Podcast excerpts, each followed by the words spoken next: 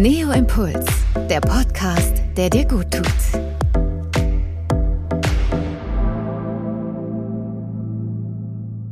Herzlich willkommen zu Neo Impuls, der Podcast, der dir gut tut.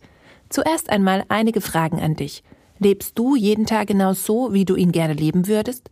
Bist du mit deiner momentanen Lebenssituation zufrieden? Wenn nicht, was stört dich? Deine eigene Komfortzone zu überschreiten, ist manchmal gar nicht so einfach. Der selbstgebaute Kokon fühlt sich gemütlich und gut an. Aber wer sich versteckt, verpasst das Beste. In der heutigen Folge gibt dir Diplompsychologin Isa Schlott hilfreiche Tipps an die Hand, warum es sich lohnt, den Sprung aus der Komfortzone zu wagen. Lass dich beim Hören inspirieren. Viel Spaß dabei. Es gibt in Hotels Komfortzimmer. Man kann Komfortunterwäsche kaufen, man kann Komfortdecken kaufen und noch vieles mehr mit dem Begriff. Das Wort Komfort hat also so einen kuscheligen Wohlfühlfaktor. Irgendwie ist es gewohnt und fühlt sich gut an. Und wie du vielleicht schon richtig erraten hast, geht es heute um das Thema Komfortzone. Wobei wir nachher auch mal genauer ansehen wollen, ob dieses Komfortgefühl tatsächlich immer so warm und gut ist. Denn nur weil sich das Gehirn an gewisse Zustände gewöhnt hat, müssen sie ja noch lange nicht gut für einen sein. Was ist also die Komfortzone? Was liegt da drin? Was liegt dahinter? Und wie fühlt es sich auch an, die Komfortzone zu verlassen? Beziehungsweise ich mag ja immer lieber den Begriff des Erweiterns der Komfortzone. Das Erweitern fühlt sich nämlich für viele Menschen deutlich besser an, da sie nichts verlassen müssen. Vielleicht kannst du das auch nachvollziehen. Das ist nämlich schon so der erste Hack. Wenn du deine Komfortzone einfach erweiterst und größer machst, dann ist das ja so ähnlich, wie wenn du sie verlassen würdest. Wie wäre das denn? Im Internet ist die Komfortzone definiert als individueller Bereich des privaten oder gesellschaftlichen Lebens, der durch Bequemlichkeit und Risikofreiheit geprägt ist. Das Wort wird manchmal abwertend gebraucht, aber das Verlassen der Komfortzone wird sehr positiv gesehen. In der Komfortzone fühlen wir uns einfach wohl. Wir sind bei den Ängsten ein bisschen neutraler. Wir haben eine begrenzte Anzahl von Verhaltensweisen, die wir einsetzen, um ein gleichmäßiges Niveau zu erreichen. Also um in der Regel auch stressfrei, um ohne große Anstrengung irgendwas zu machen. Der Begriff der Komfortzone kommt aus dem Buch Danger in the Comfort Zone von Judith Bardwick aus dem Jahr 1991 obwohl die Autorin den Begriff der Komfortzone außerhalb des Titels überhaupt nicht verwendet. Aber sie beschreibt in dem Buch den Zusammenhang von Leistung und Verhalten. Und dieser Begriff hat sich ganz gut gehalten und wird in der Psychologie heute viel verwendet und gerade natürlich im Bereich des Mentaltrainings und im Bereich der Motivation wirst du von vielen Coaches da draußen immer wieder hören, ja, verlass doch deine Komfortzone. Über Komfortzonen wurde viel geschrieben, viel berichtet, über ihre Vor- und Nachteile auch viel nachgedacht. Die Komfortzone fördert zwar die Gelassenheit und die Ruhe im Tun, kann aber, wie gesagt, auch das persönliche Wachstum hemmen. Deswegen schauen wir uns jetzt mal die Komfortzone und die Bereiche außerhalb der Komfortzone oder die erweiterten Bereiche mal ein bisschen genauer an. Also wenn wir uns das Ganze irgendwie wie Kreise vorstellen und diese Kreise haben dann sozusagen mehrere Schichten drumherum. Und der kleinste Kreis ist diese Komfortzone. In dieser Komfortzone haben wir die Kontrolle. Da sitzt auch unsere Gewohnheit oder auch das, was wir Sicherheit nennen oder wo wir uns gut fühlen. Da sind auch unsere Routinen drin. Alles, was wir eben gewöhnt sind. Und jetzt um diese Komfortzone herum, wenn wir uns da also so einen weiteren Kreis drumherum denken, ist so eine Angstzone. Das ist so neu, das ist unbekannt, da ist die Unsicherheit drin, vielleicht auch die Ablehnung, vielleicht auch der Abbruch von dem einen oder anderen, aber auch eine ganze Menge Ausreden. Ich weiß nicht, ob du das schon mal erlebt hast, dass Menschen Ausreden haben, wenn sie nicht so wirklich sich entwickeln wollen. Jetzt haben wir also innen die Komfortzone, dann darum die Angstzone und um die Angstzone herum ist die sogenannte Lernzone. In dieser Lernzone kannst du halt neue Skills lernen, neue Erfahrungen machen, dein Selbstvertrauen auch noch aufbauen.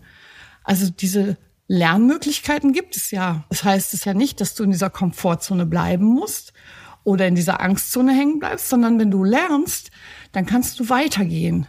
und kommst damit dann in diese sogenannte Wachstumszone. Und in dieser Wachstumszone ganz außenrum, da ist halt die Zielerreichung drin, die Sinnfindung, die Selbstsicherheit, die Zufriedenheit und vor allem natürlich die Erfüllung. Das, was du immer wolltest.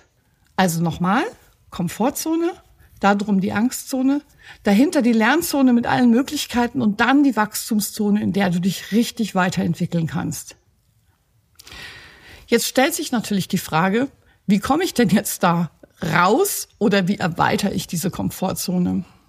Bei einer Angst, da geht natürlich jemand ungern rein. Also du wahrscheinlich auch nicht. Und deswegen ist die Frage, was brauche ich denn, um von der Komfortzone in die Angstzone, die Lernzone und in die Wachstumszone zu kommen?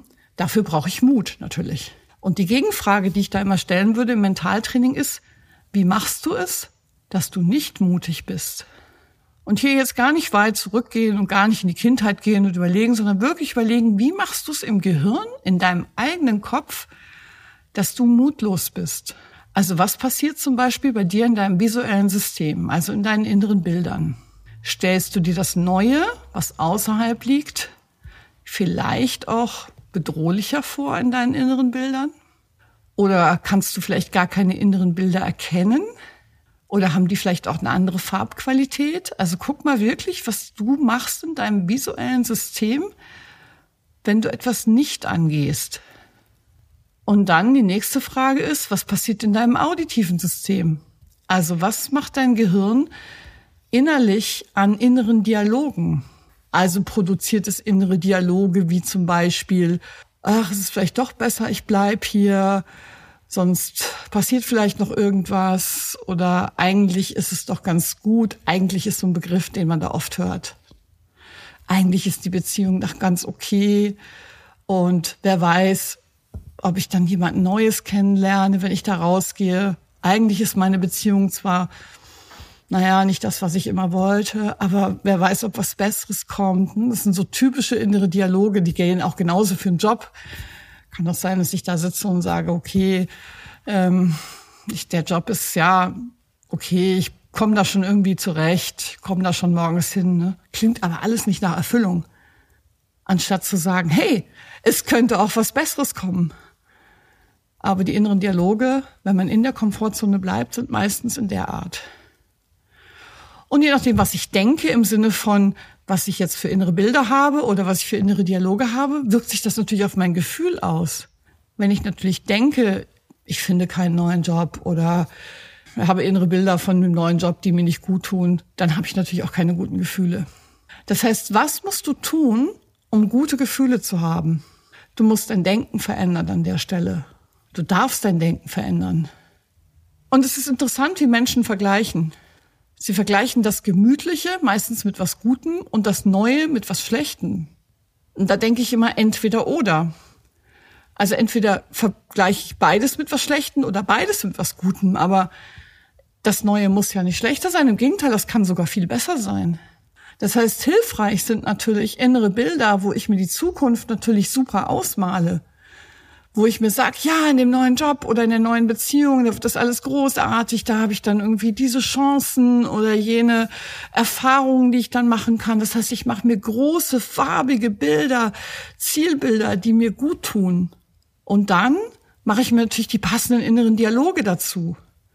Das heißt, in meinem auditiven System produziere ich Dinge wie ja, das wird klasse und ich werde einen guten Job da machen und so weiter. Und ich gehe einfach mal den ersten Schritt und guck, was kommt. Das macht dann auch die guten Gefühle. Und nichts anderes ist Mut.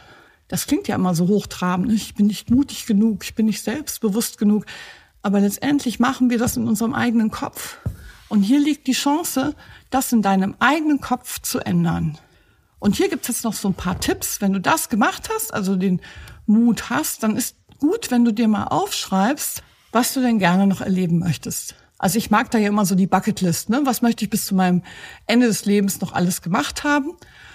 Und vielleicht bei manchen Themen mal unterstreichst und sagst, hm, da müsste ich so ein bisschen meine Komfortzone erweitern, um da hinzukommen. Und dann gibt's natürlich Sachen, wo ich vielleicht bei mir selber feststelle, ach, vielleicht ist es das Schreiben oder ich mag nicht vor Leuten reden oder ich mag nicht allein sein. Es gibt so viele Dinge und ich mache einfach jetzt mal ein paar Beispiele für Sachen, die du einfach tun kannst, je nachdem, wo dein Thema halt liegt.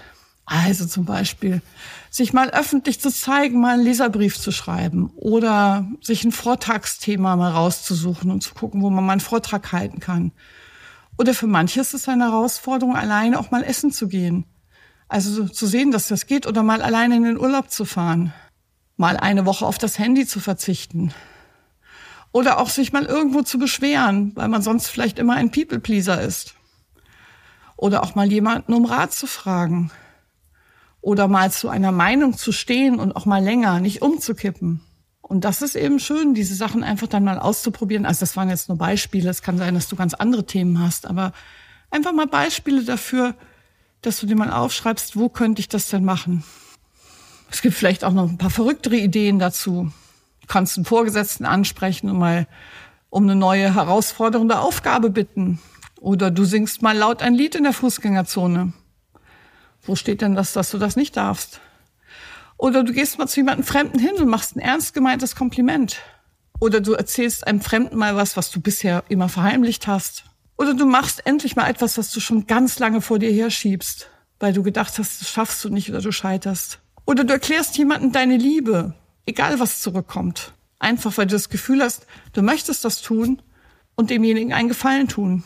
Du kannst auch in der Fußgängerzone ein Kunststück vorführen oder eine Rede öffentlich halten auf einem Marktplatz oder du trampst mal alleine oder probierst mal einen Fallschirmsprung aus oder schreibst ein Buch. Also das ist so ähnlich wie Fallschirmspringen. Also probier einfach mal ein paar Sachen aus, die eben in deiner Welt zumindest außerhalb dieser Komfortzone liegen. Und du wirst sehen, es geht relativ leicht. Vor allem, du musst ja auch nur mit einem ersten Schritt beginnen.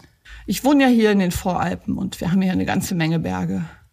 Und ich habe noch nie jemanden gesehen, der von unten oben auf dem Berggipfel gesprungen ist. Jeder Mensch, der diese Berge hier hochsteigt, geht die Schritt für Schritt für Schritt nach oben. Das heißt, du musst ja nur den ersten Schritt gehen, um dann den zweiten zu machen. Und dann den dritten und den vierten. Und da möchte ich dir einfach Mut machen. Denn meistens denken wir Menschen zu negativ.